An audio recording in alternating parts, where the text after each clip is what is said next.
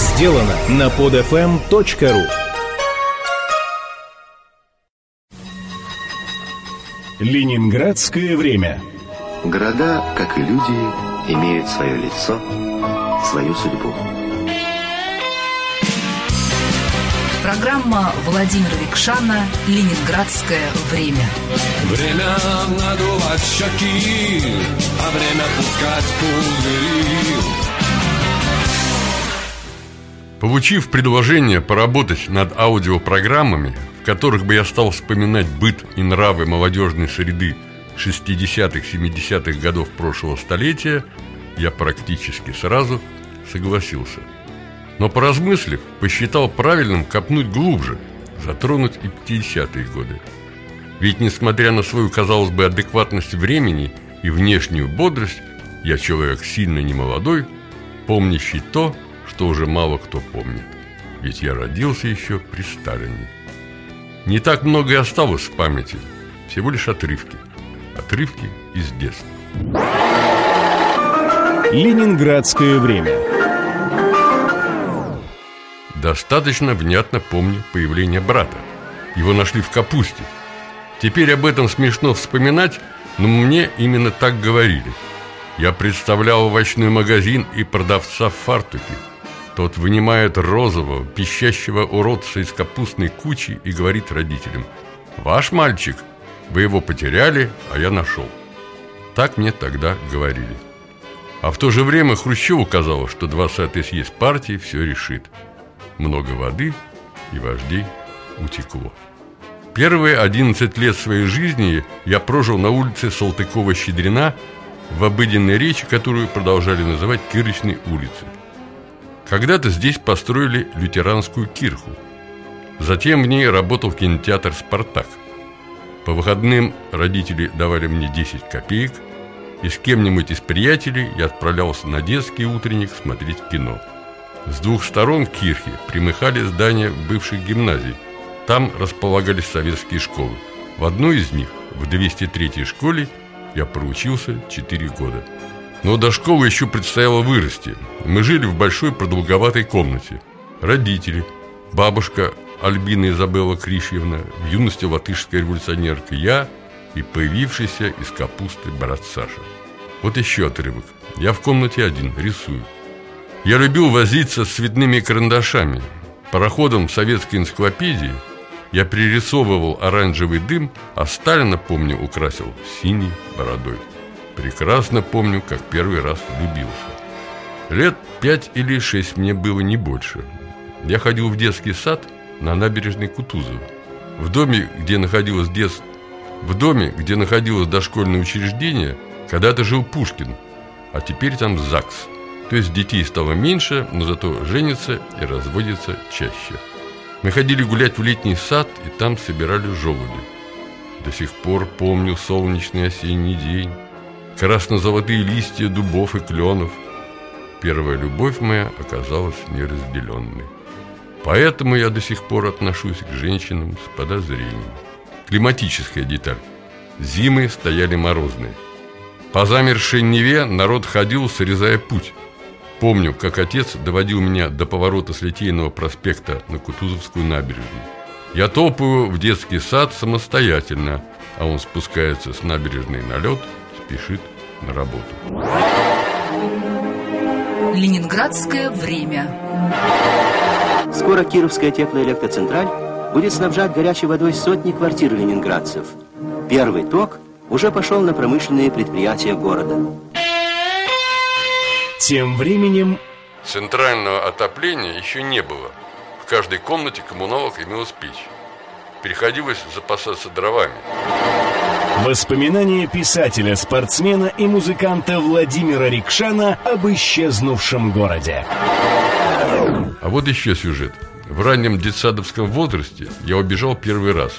Латышка бабушка взяла меня с собой, и мы пошли на улицу Пестеля, где в большом дворе продавали молоко.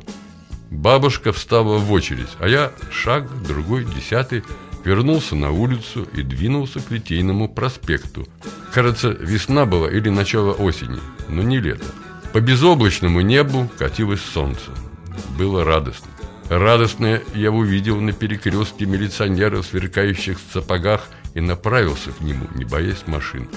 Да и машин-то почти не было. Изредка приезжали грузовички. Милиционер размахивал полосатой палочкой, регулируя движение. Следующий фрагмент стерся в памяти. Я сам для себя возникаю, идущим мимо церкви. Только годы спустя я узнал, что это Спасо-Преображенский собор. Милиционер держит меня за руку, несколько испуганно переспрашивает адрес, а я гордо отвечаю «Кировочная улица, дом 12, квартира 7». Через пару недель мы снова пошли с бабушкой за молоком. И я снова свалил. Теперь прохожая женщина вела меня к дому. Как-то меня наказали, но как не помню. До сих пор не хочется убежать, убежать и вернуться. И еще существенная деталь. Центрального отопления еще не было. В каждой комнате коммуналок имелась печь. Приходилось запасаться дровами. Дворы старых доходных домов заполняли ряды поленниц, хранились они и в подвалах. «Пора идти за дровами», — говорит отец, и мы начинаем собираться. Топорик, веревка, фонарь. Мы спускаемся на Кирочную улицу и поворачиваем во двор. После замерзшей улицы в подвале кажется тепло и пахнет сырыми опилками. Отец находит нашу поленницу и светит фонариком. Отец же связывает дрова и с трудом забрасывает вязанку за спину. У него радикулит, он повредил спину на флоте. В 18 его призвали на флот. Тогда же и война началась. Пришлось ему и на Дальнем Востоке воевать с Японией. А мама пережила блокаду – а ее мама, моя бабушка, умерла от голода. Не помню, чтобы людей силой гнали на демонстрации по общенародным праздникам. Я с отцом ходил в колоннах неоднократно. Пам-пам-пам-пам-пам-барум-пам-пам. Впереди жарко наяривает оркестр. На мне школьная фуражка. Я иду счастливый рядом с отцом его друзьями под красным флагом. Много людей вокруг, всем тепло и весело, несмотря на ноябрьский ветер. Неподалеку от Дворцового моста отец покупает мне желтый шарик. Мне очень хочется, чтобы шарик оказался водородным. Когда колонна выходит на мост, ветер налетает с утроенной силой, но люди в ответ начинают петь «Вихри враждебные беют над нами». Я подпеваю, не понимая смысла. Ветер вырывает шарики у детей, и почти все шарики хотя и не сразу, падают в черную воду. Только несколько вздымают вверх. Это водородные шарики. Смотав нитку с пальца, отпускаю свой, и он, подхваченный стихией, устремляется в небо, а после оказывается в Неве. Так у меня водородного шарика и не было, а теперь и не будет. Взрослые же за праздничным столом после демонстрации тревожно говорили про водородные бомбы. Еще я старательно собираю марки и жду, когда объявят коммунизм. Тогда я пойду на угол Невского Литейного, там специализированный магазин «Филателист» и наберу кучу китайских марок за даром. Я жду, жду, жду и перестаю ждать. Теперь марок у меня нет, потому что коммунизма так и не объявили. Ленинградское время.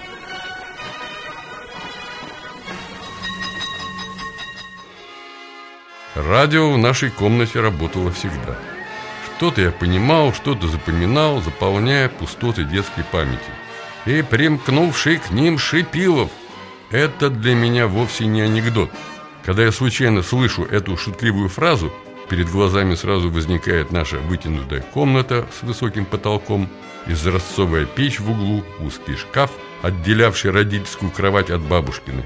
Кажется, что через десятилетия слышится скрип паркета в коридоре, сырой запах борща на коммунальной кухне, целый пейзаж, а точнее натюрморт. Много хороших, теперь навсегда умерших вещей и примкнувший к ним Шипилов. Чуть позже появился у нас телевизор с маленьким экраном и большой линзой, которая этот экран увеличивала. Мой дедушка Северин Андреевич придумал приклеивать к линзе цветные прозрачные пленки – телевизор сразу стал цветным. Ленинградское время. Меня любили кондукторы автобусов, а в трамваях относились безразлично. Когда я ехал к дедушке с бабушкой на Большой проспект Петроградской стороны, то брал с собой клястер с марками и, сев в автобус, показывал новые приобретения кондуктору. За проезд с меня денег не брали. Сколько мне было лет в тот вечер? Лет семь, восемь, не больше. Почему я сел на трамвай, не знаю. Холодный зимний вечер быстро потушил свет. Скоро я стал понимать, что трамвай катит не туда. Вместо того, чтобы свернуть от Финляндского вокзала на Петроградскую, он погнал в сторону Политехнического института, по тем временам глухая окраина. Я вышел на кольце и побрел вдоль рельс обратно в город, стесняясь сесть в трамвай. Денег мне дали на билет в один конец. Шел я долго, превращаясь по пути в лед. И все-таки добрался. Родня билась в истерике, когда я появился в квартире на Большом проспекте. Родня перестала биться, стала плакать и смеяться. Вот сейчас поставлю точку и засмеюсь. А затем заплачу. На Большом проспекте жили дед Северин и баба Ира. К ним по выходным и на праздники съезжались родственники. Дед учил играть меня в шахматы, а баба Ира пекла замечательные пироги. Моя родная бабушка умерла в блокаду, и дед женился второй раз. Дед с бабушкой занимали одну комнату в коммуналке. Свой скудный советский быт они оживляли постоянным переклеиванием обоев. Иногда после общего застолья начинали играть в лото. Случалось, родня оставалась на ночь, и мы укладывались на всякие матрацы, человек 10 в одной комнате. Ленинградское время. Сердечно приветствовали трудящиеся города руководителей советского государства.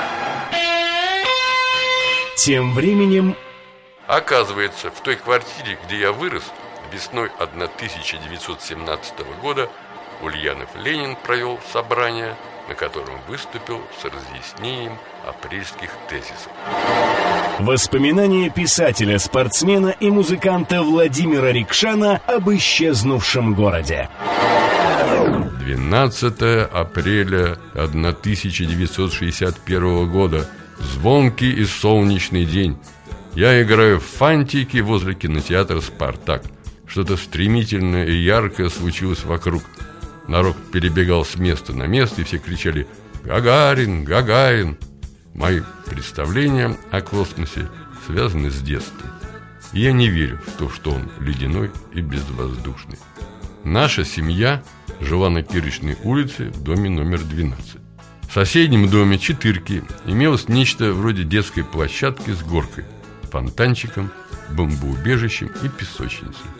В тупичке двора располагались гаражи, возле которых зимой вырастали снежные крепости. Однажды я подрался в четырке с другом детства Мишкой Финкельштейном. Мы дрались и обзывались «Латышская свинья! Жидовская морда!» Отец, узнав о словесном содержании потасовки, выпорол меня военно-морским ремнем, проведя таким образом урок интернационального ленинградского воспитания.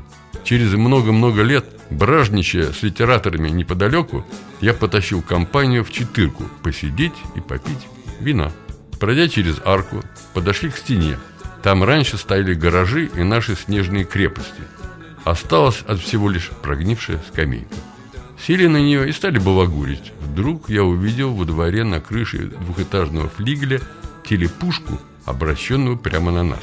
Под телеобъективом выпивать неуютно. Пошли через арку обратно на Кирочную. Медленно и верно камера стала поворачиваться и смотреть нам в спину. И лишь после я догадался, что за кирпичной стеной находится теперь американское консульство. На самом же доме номер 12 висит мемориальная доска. Оказывается, в той квартире, где я вырос, весной 1917 года Ульянов Ленин провел собрание, на котором выступил с разъяснением апрельских тезисов. Ленин и консульство появились недавно, поэтому детство мое прошло безоблачно. В детстве я был лунатиком. Выходил по ночам из коммунальной квартиры на лестницу, старался подняться на крышу и походить под луной.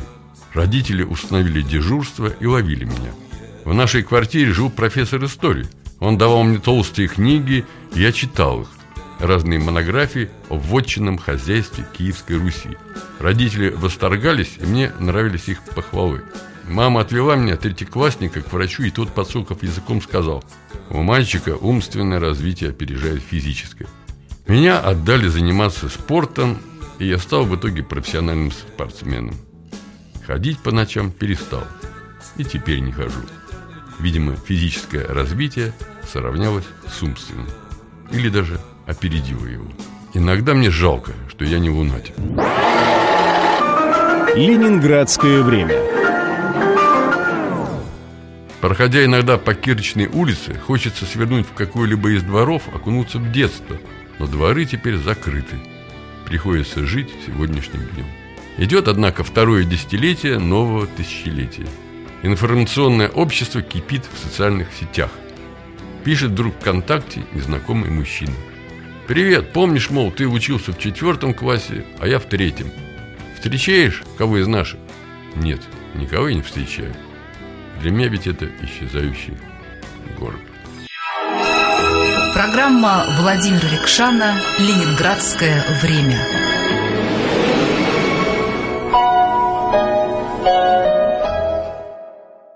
Скачать другие выпуски этой программы и оставить комментарии вы можете на podfm.ru.